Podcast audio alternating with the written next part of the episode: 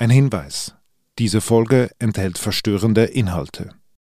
Dieser Podcast wird präsentiert von der HBM Unternehmerschule an der Universität St. Gallen. NZZ Akzent.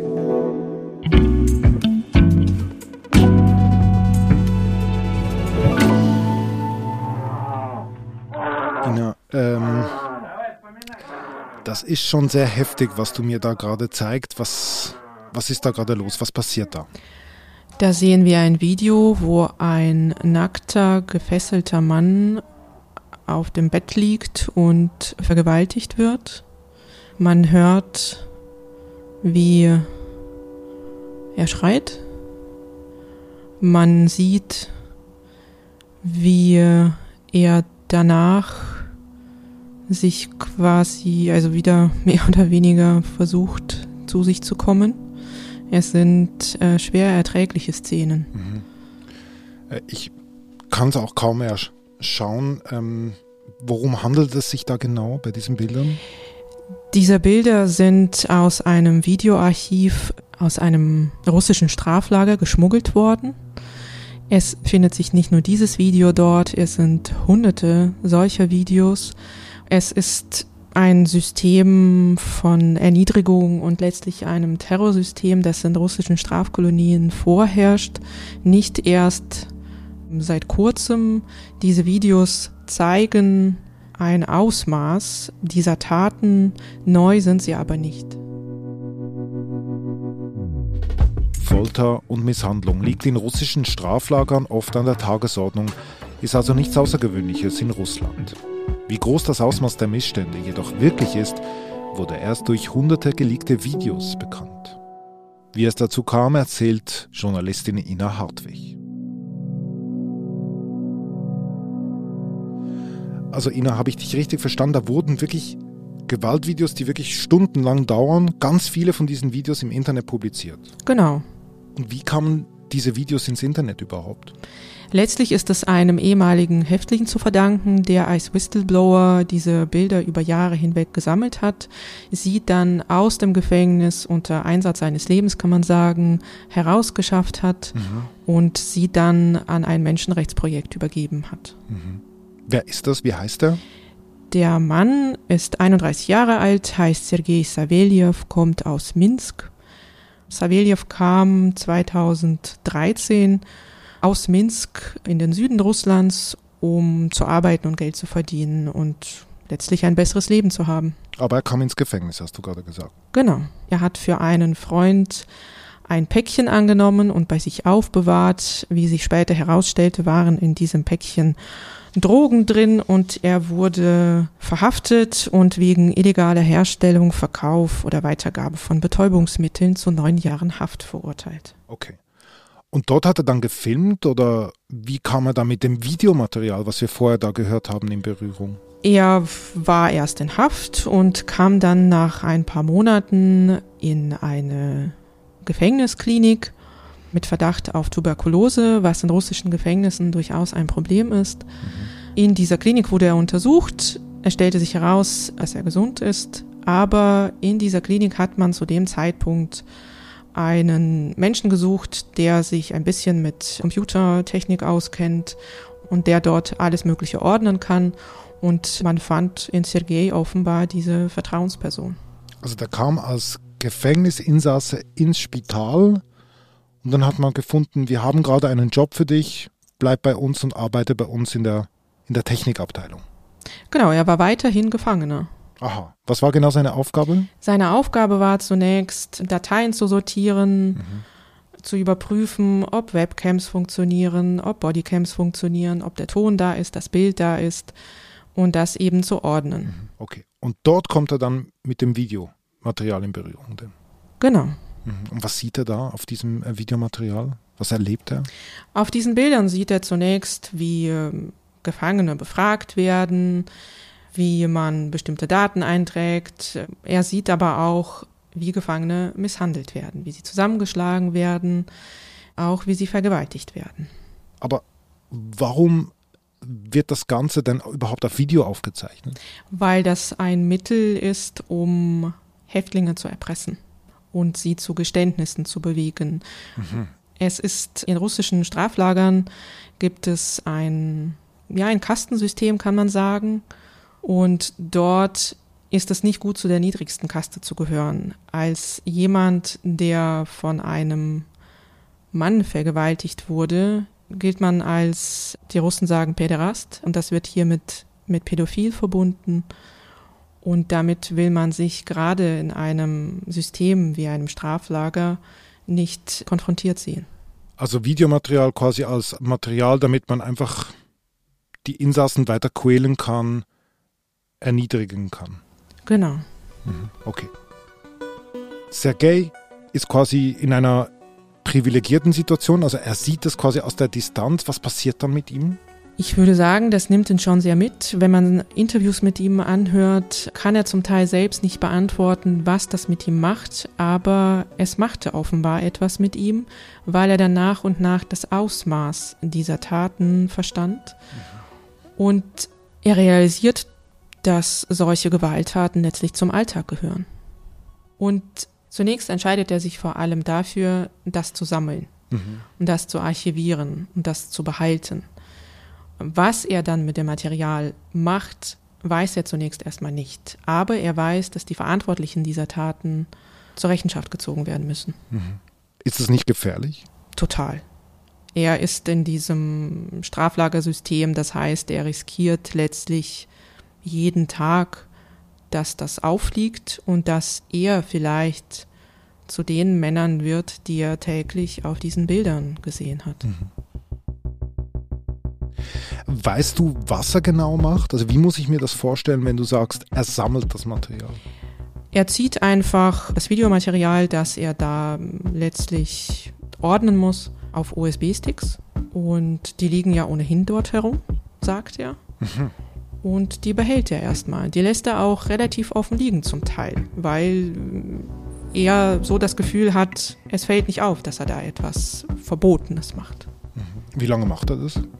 Etwa drei Jahre. Drei Jahre lang sammelt er alltägliche Gewalt in, in den Straflagen. Genau. Mhm. Und dann? Und dann wird er entlassen. Mhm. Und überlegt sich, dass das ja irgendwie nach draußen kommen muss. Mhm. Wie, wie macht er das? Er macht es unter Lebensgefahr. Das ist ihm bewusst. Er weiß, er wird mehrmals kontrolliert werden. Er weiß, dass er dieses Material nicht nach draußen tragen darf eigentlich. Mhm. Und trotzdem nimmt er das auf sich, trotzdem wagt er es und hofft natürlich auf das Stückchen Glück. Und dieses Glück wird ihm tatsächlich zuteil.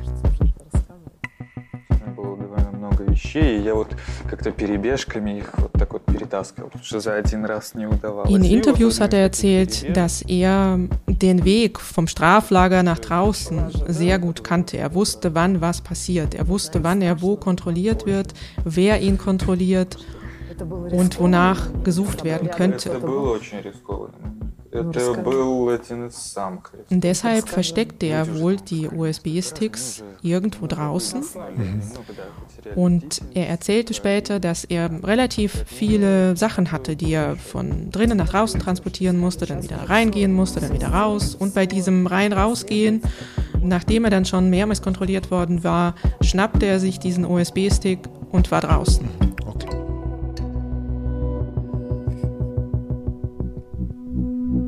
Wir sind gleich zurück. Suchen Sie als aufstrebende Führungskraft eine neue Herausforderung und wollen sich gezielt darauf vorbereiten? Fehlen Ihnen betriebswirtschaftliche Kenntnisse aus der Praxis, um im Unternehmen weiterzukommen? Dann sind Sie im Leadership Development Program der Universität St. Gallen genau richtig. Weitere Infos auf www.unternehmerschule.unisg.ch.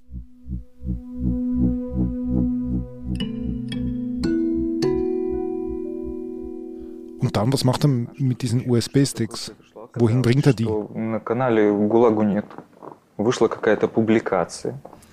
Ihm war offenbar schon im Straflager klar geworden, dass er dieses Material Gulagonet übergeben will. Gulagonet ist ein Menschenrechtsprojekt eines anderen ehemaligen Häftlings. Und als er dann aus dem Gefängnis draußen war, hat er sich bei Gulagonet gemeldet, Sie haben sich dieses Material angeschaut, haben es analysiert und befanden, das ist eigentlich eine Bombe. Mhm. Sergejs Bombe quasi. Sergejs Bombe, es wurde natürlich nicht so publiziert, dass es er war, der das nach draußen getragen hat, weil es letztlich für Sergej hätte sehr gefährlich werden können. Er war ja noch im Land. Mhm. Wann war das ungefähr? Genau diese, diese erste Publikation jetzt? Das war im Oktober dieses Jahres. Erstmal war das ein anonymes Material sozusagen. Relativ schnell klar war aber, dass das Sergei war, der dieses Material aus dem Straflager geschmuggelt hatte. Mhm, mhm. Also, diese, man kann wirklich sagen, diese schrecklichen Videos wurden vor gut einem Monat veröffentlicht. Wie sind denn die Reaktionen? Also hier wäre ja, würden ja alle von, von Skandal sprechen. In Russland ist das kein allzu großer Skandal, wobei man tatsächlich sagen muss, dass diese Veröffentlichung dafür gesorgt hat, dass mehrere Leute aus dem Straflager entlassen wurden. Es wurde tatsächlich auch der Chef der regionalen Strafvollzugsbehörde in Saratov, wo Sergei eingesessen hatte, entlassen. Oh. Das ist in der Tat bedeutsam. Allerdings hat sich danach nicht mehr allzu viel getan und in der Öffentlichkeit wird das nicht als ein großer Skandal wahrgenommen, weil das mhm, mhm. irgendwie auch etwas Alltägliches ist. Mhm. Also das heißt, die Medien berichten darüber, aber quasi nicht mit großen Ausrufezeichen. Nein. Also die unabhängigeren Medien ähm, haben das größer aufgegriffen, haben darüber berichtet, haben Interviews mit Sergei geführt. Die staatlichen Medien haben darüber berichtet, dass es so etwas gab, dass die Verantwortlichen entlassen wurden, mhm. dass da Strafverfahren anhängig sind und damit war es für sie erledigt. Mhm. Das heißt, man, man geht nicht zum Kern des Problems. Letztlich nicht, weil das System bleibt weiterhin erhalten und es finden weiterhin jeden Tag Gewaltexzesse in russischen Strafkolonien statt. Was wäre denn aus deiner Sicht der Kern des Problems? Also gibt es überhaupt ein grundlegendes Problem oder sprechen wir jetzt einfach über diese eine Strafkolonie, wo Sergei untergebracht war? Das ist eben etwas nicht Einmaliges. Es war nicht nur in Saratov, es war nicht nur in dieser in diesem Spital zu Gewaltszenen gekommen und es waren nicht nur ein paar böse Männer, die das getan haben, sondern es hat System. Es findet letztlich in jeder Strafkolonie statt weil das System auf Erniedrigung gebaut ist. Es ist darauf gebaut, Menschen zu brechen. Mhm. Schon immer so gewesen. Es gab ein Strafsystem, das Menschen brechen sollte, schon zu Zarenzeiten. Zu Stalinzeiten wurde es letztlich im Gulag-System perfektioniert, könnte man so sagen. Und aus diesem Gulag-System raus hat sich das heutige Strafsystem Russlands weiterentwickelt, beziehungsweise offenbar nicht sehr weiterentwickelt, weil viele hm, dieser Reflexe übrig geblieben sind. Man will den Menschen bestrafen. Es geht null um Resozialisieren, es geht auch null darum, dass der Mensch sich mit seiner Tat auseinandersetzt. Es geht rein um Bestrafung. Mhm. Und spürst du das eigentlich auch ähm, quasi als Korrespondentin in Moskau im Alltag? Weil ich meine, ich, ich, ich konnte jetzt dieses Video jetzt wirklich ein paar Sekunden anschauen, nachher habe ich es kaum mehr ausgehalten und mich erstaunt schon, dass das zum Beispiel in städtischen Gebieten in, wie in Moskau über gar kein, keine Empörung führt. In gewissen Kreisen führt es tatsächlich zur Empörung, weil es wirklich unmenschlich ist, was da gezeigt wird. Aber viele Leute wollen sich damit auch nicht beschäftigen. Viele Leute sehen darin einfach, naja, es ist halt einfach Knast. Und die Mörder, die dort einsitzen, ja, die müssen das vielleicht auch so erfahren. Und man will sich damit nicht auseinandersetzen, obwohl letztlich jeder Russe irgendwo mit dem Strafvollzug zu tun hat, weil letztlich das ganze politische System auf Angst gebaut ist und auch auf Erniedrigung. Die Gesellschaft hat ein Gewalttrauma mhm. und es schlägt sich jeden Tag darin nieder, dass auch schon im Kindergarten auf Erniedrigung gesetzt wird, dass Kinder in Ecken gestellt werden, dass Kindern die Arme am Rücken festgemacht werden, damit sie die Suppe zu Ende essen. Mhm. Also richtig tief verwurzelt. Kann man so sagen, ja. Mhm. Ich würde gerne noch wissen zum Ende, was, was ist jetzt mit Sergei passiert? Also er ist ja rausgekommen, hat die USB-Sticks übergeben, Gulagunet, also diese Menschenrechtsorganisation hat das veröffentlicht. Was ist dann mit ihm danach passiert? Er verstand offenbar, dass er nicht sicher ist, weder in Russland noch in Weißrussland. Und es war klar, dass er die Länder verlassen muss. Sehr blockbustermäßig fuhr er über Minsk mit dem Bus nach Istanbul, flog dann nach Tunis, flog dann nach Minsk zurück mit Zwischenstopp in Paris, wo er um politisches Asyl bat.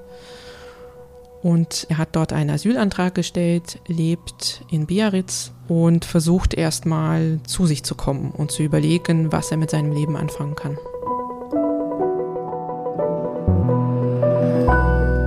Liebe Ina, vielen Dank. Bitte. Das war unser Akzent. Ich bin David Vogel. Bis bald.